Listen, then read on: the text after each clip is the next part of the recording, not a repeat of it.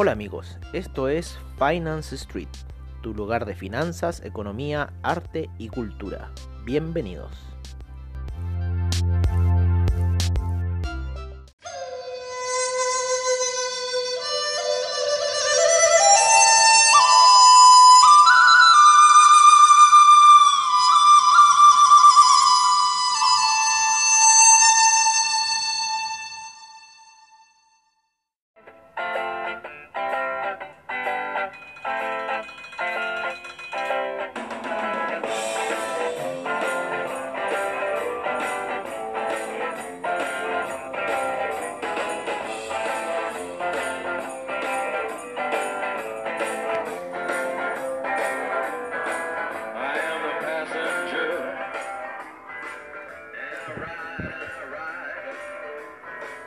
Hola amigos de Finance Street, estamos escuchando la canción de Iggy Pop, Passenger, and I Ride and Ride. Así estamos, riding and riding en los mercados. Vale, eh, le acabamos de mandar ahí unas pequeñas tips, recomendaciones eh, a nuestros clientes. ahí un poco con la pantalla también, cierta forma lo que vemos.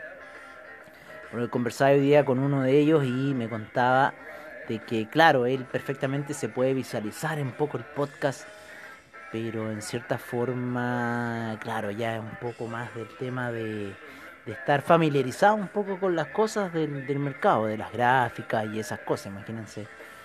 Eh, yo llevo viéndola eh, 12 años y, bueno, me, he instruido en las feras japonesas, me he instruido un poco en análisis técnico, o sea, bastante en análisis técnico, que es lo que hacemos a diario acá. y en base a eso se reflejan nuestras eh, visiones del mercado.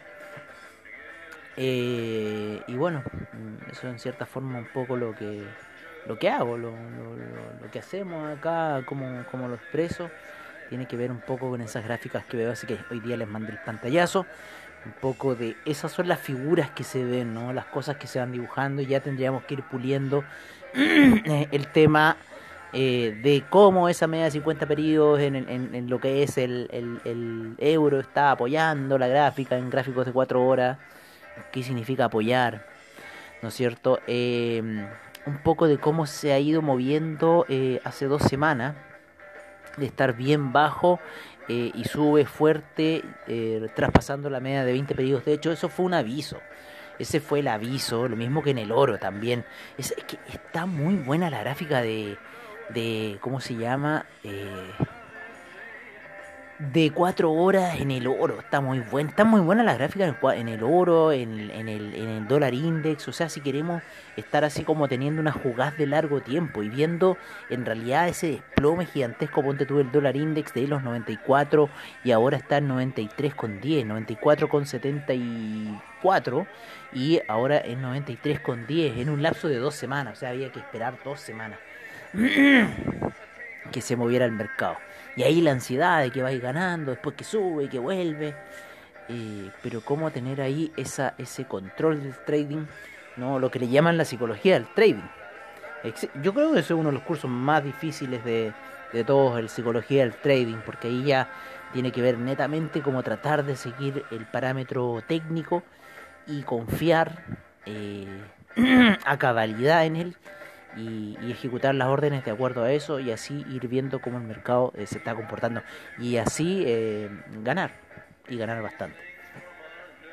El, lo que se llama la psicología del trading, que tiene otras ramas más, ahí depende de quién lo explique, pero un poco para nosotros es así.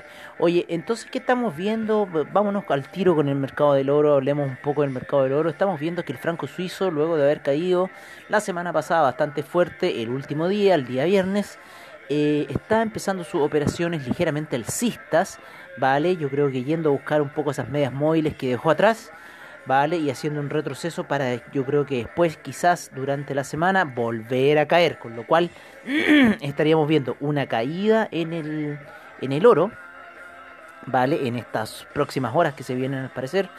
Eh, estaríamos viendo una caída en el oro para luego llegar a algún punto, ¿no es cierto?, que nos los va a indicar ahí las medias móviles de 20 y 50 periodos, e irlo a tocar, traspasarlo quizá un poco y empezar esas compras, buscar esa zona de compradores para el oro, ¿vale? Así que quizás ahora podría empezar una zona bajista, está encerrado en un canal, se está eh, encerrando en un canal el oro, así que es lo mismo que el euro.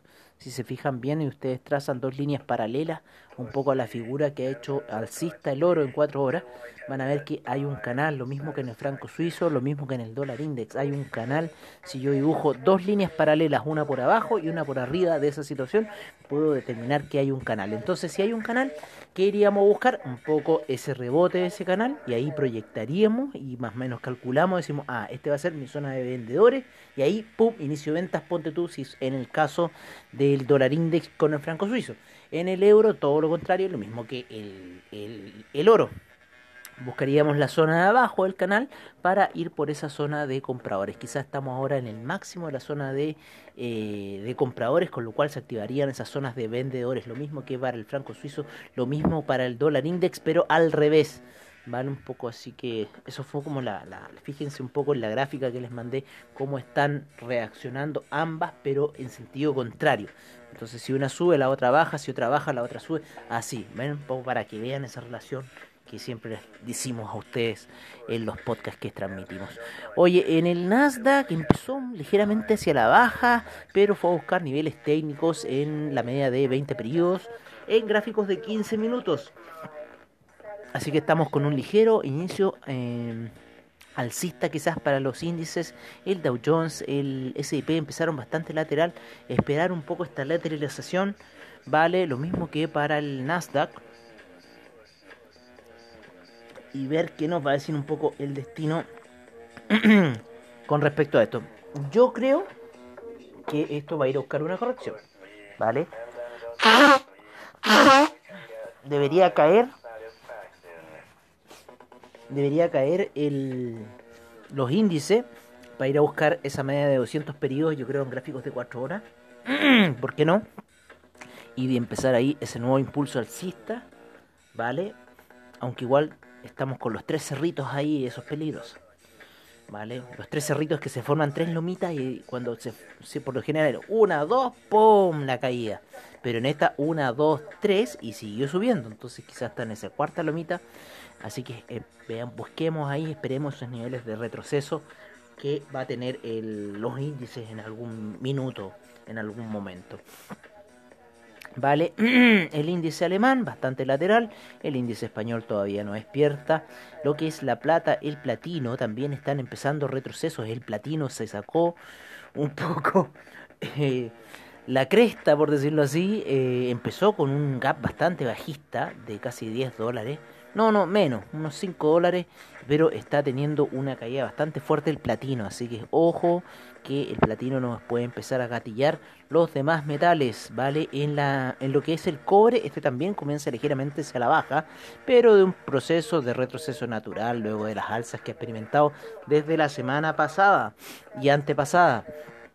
Así que está un poco ahí, yo creo que buscando la media de 20 periodos en los gráficos de 4 horas para seguir con el impulso alcista que tiene. O sea, eso fue netamente quizás un fin de contrato esa caída. Para lo que fue el cobre. El que le empezó ahí medio traicionero ha sido el petróleo, que se encuentra cayendo muy lentamente. No me gusta a mí cómo cae el petróleo lentamente porque es una desangrada que nos hace. ¿No es cierto? Ya nos cayó 2 dólares más, qué terrible.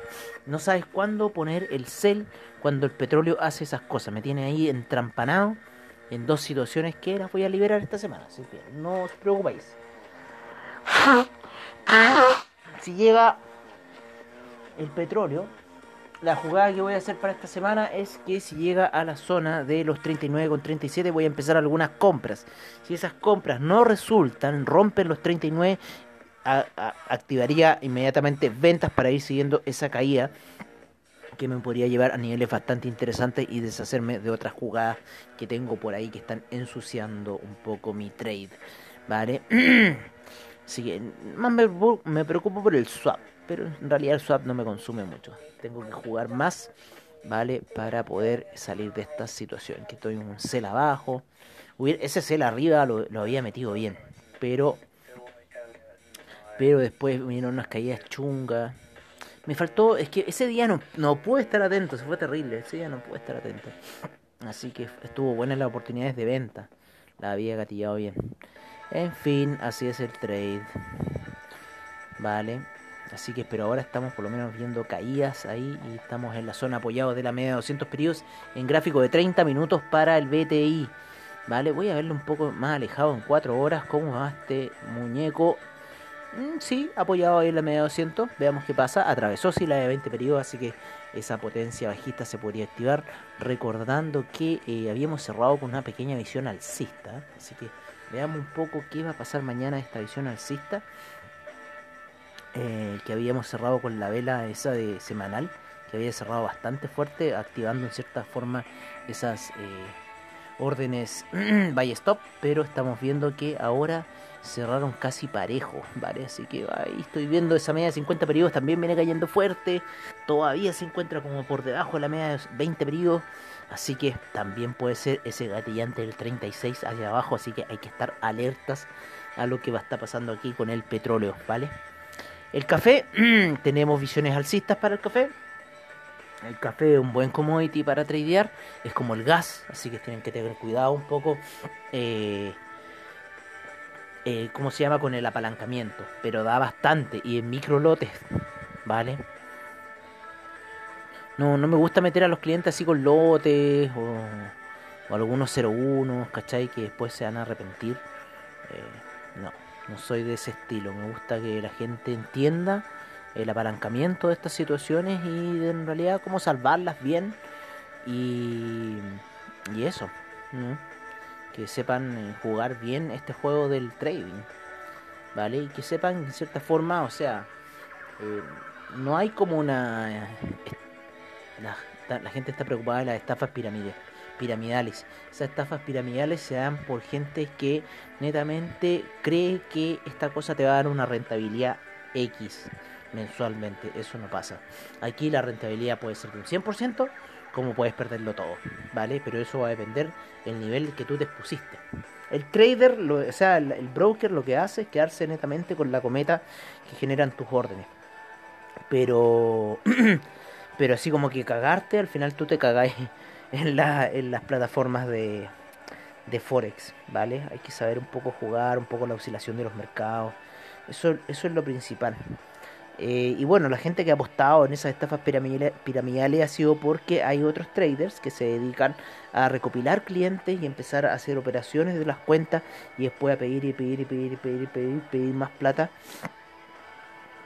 por las mismas cagas que ellos están dejando. Ha ocurrido con el Bernie Madoff, ha ocurrido con una cantidad, ocurrió aquí con el Garay, ocurrió aquí con el Patricio Santos, con Chang, ¿no es cierto? El que se arrancó para Malta y dejó la mamá ahí en Cana. Entonces ha- han ocurrido esas situaciones. Pero es por gente que promete algo y esa gente cae. Y dice, ay, aquí yo me meto. Pero son netamente los que, a la, a la plata que, a la gente que ustedes les pasaron la plata son netamente apostadores de casino. Y eso están haciendo con su dinero. Yo veía, yo he visto. Me acuerdo en una época ahí esas transacciones de Patricio Santos. Y todo el mercado atento porque no sabían de dónde sacar las lucas. Pero era la estafa piramidal que él tenía.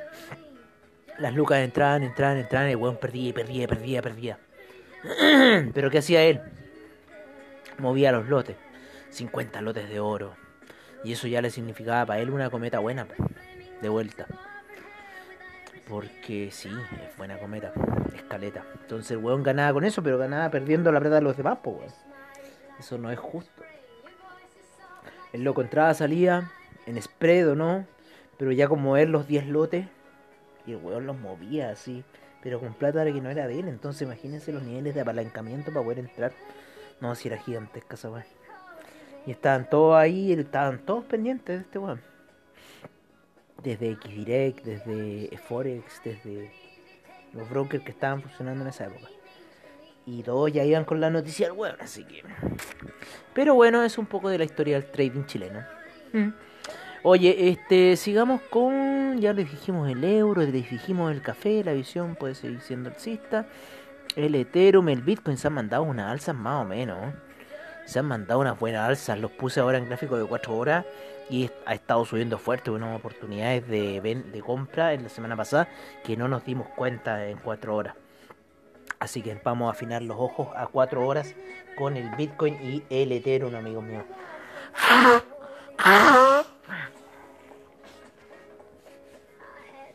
En 4 horas se ve una figura escalonada muy linda, muy bonita del Bitcoin y el Ethereum para ir en esas compras, ventas, resistencia, de lo que siempre hablemos de cómo actúa el Bitcoin, de cómo actúan las criptomonedas que activan órdenes set stop, activan órdenes buy stop, se fijan parámetros, no, es impresionante el criptomercado.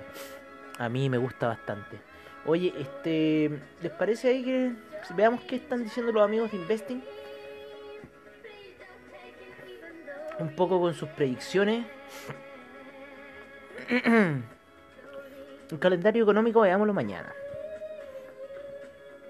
Veamos ahora las predicciones un poco de aquí Investing que está en el mercado de Forex. Nos dice que hay fuertes compras en las 5 horas, recuerden. Fuertes compras en el euro, fuertes ventas en el yen, fuertes compras en la libra, fuertes compras en el dólar australiano, fuertes compras en el euro yen, en el dólar canadiense, fuerte venta, en el euro franco suizo, fuerte venta. En los commodities tenemos al oro con fuertes compras, plata fuerte compra, cobre fuerte compra, el petróleo, el Brent y el BTI con fuertes ventas, así que vamos a tener ojo con este petróleo. Vale, el gas natural con fuerte compra, el café con compra.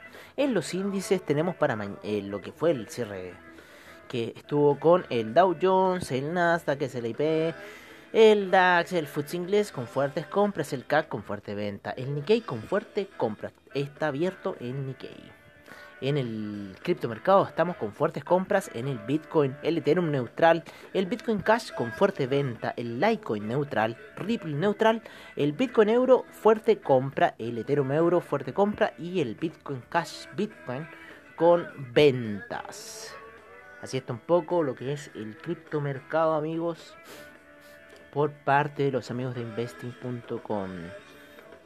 Oye, no me tomé la pastilla para la alergia y estoy pero terrible aquí. Me la voy a tomar porque esa es mi santo grial, compadre, en esta época de primavera acá en Santiago. Uf, es terrible. Ah, me acabo de tomar mi pastillita.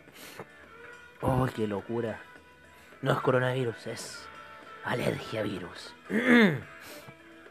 Oye amigos, bueno, creo que eso ha sido todo por ahora. Eh, hablemos más cosas en la mañana. Los movimientos del, del criptomercado ya se han frenado en cierta manera. El Bitcoin está lateralizando bastantes horas, lo mismo que el Ethereum. Así que esperemos ahí qué va a pasar con las medias móviles. Pero un poco el criptomercado ha estado de esa forma. Oye, nos vemos mañana en lo que es eh, la sesión matutina. Nosotros, si es 12 de octubre, igual la hacemos. Si no, nosotros no es feriado. Nosotros mañana les vamos a decir el porqué de eso. Oye, y, vamos a transmitir si estamos con los mercados nosotros, ¿ok? Así que mañana transmitimos. Que descansen. Recuerden siempre sus niveles de apalancamiento en el tradear. Y yo creo que estaremos viendo algunos videos, algunas cosas. Veremos qué nos puede salir en el camino para, explicarles más a ustedes de qué se trata esta cosa. O activar Instagram. Ay, qué, ser, qué locura. Bueno amigos, eso sería todo por ahora. Nos vemos mañana en la sesión matutina, como siempre al estilo de Finance Street. Un abrazo y nos vemos.